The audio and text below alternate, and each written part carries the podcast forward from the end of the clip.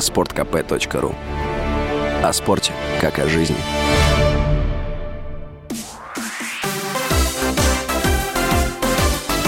Новости спорта. Вторая ракетка России Андрей Рублев стал четвертьфиналистом турнира в Боснии и Герцеговине с призовым фондом более полумиллиона евро. Рублев получил на турнире второй номер посева и начал выступление со второго круга, где уверенно победил перуанца Хуана Пабло Варильеса. Турнир в Боснии и Герцеговине заменил в этом году в календаре ATP соревнования в Белграде. В прошлом году Рублев выиграл белградский турнир, победив в финале Новака Джоковича.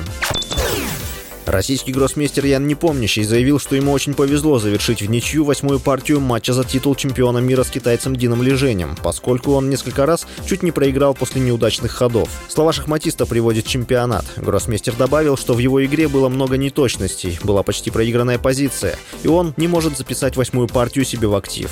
Непомнящий играл черными фигурами. Партия завершилась на 45-м ходу. После восьмой партии россиянин продолжает вести в счете 4,5-3,5. Победителем турнира станет шахматист, первым набравший как минимум 7,5 очка.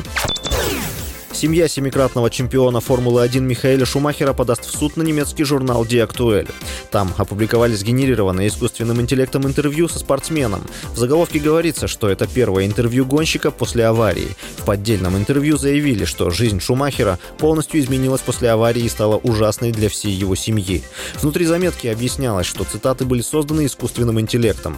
Михаил Шумахер получил черепно-мозговую травму в декабре 2013 года, катаясь на горных лыжах в Альпах. Выехав за пределы трассы, он споткнулся о камень и ударился головой в выступ скалы. После полученной травмы спортсмен впал в кому. Последние четыре года Шумахер восстанавливается на собственной вилле, которая располагается на берегу Женевского озера. С вами был Василий Воронин. Больше спортивных новостей читайте на сайте sportkp.ru Новости спорта.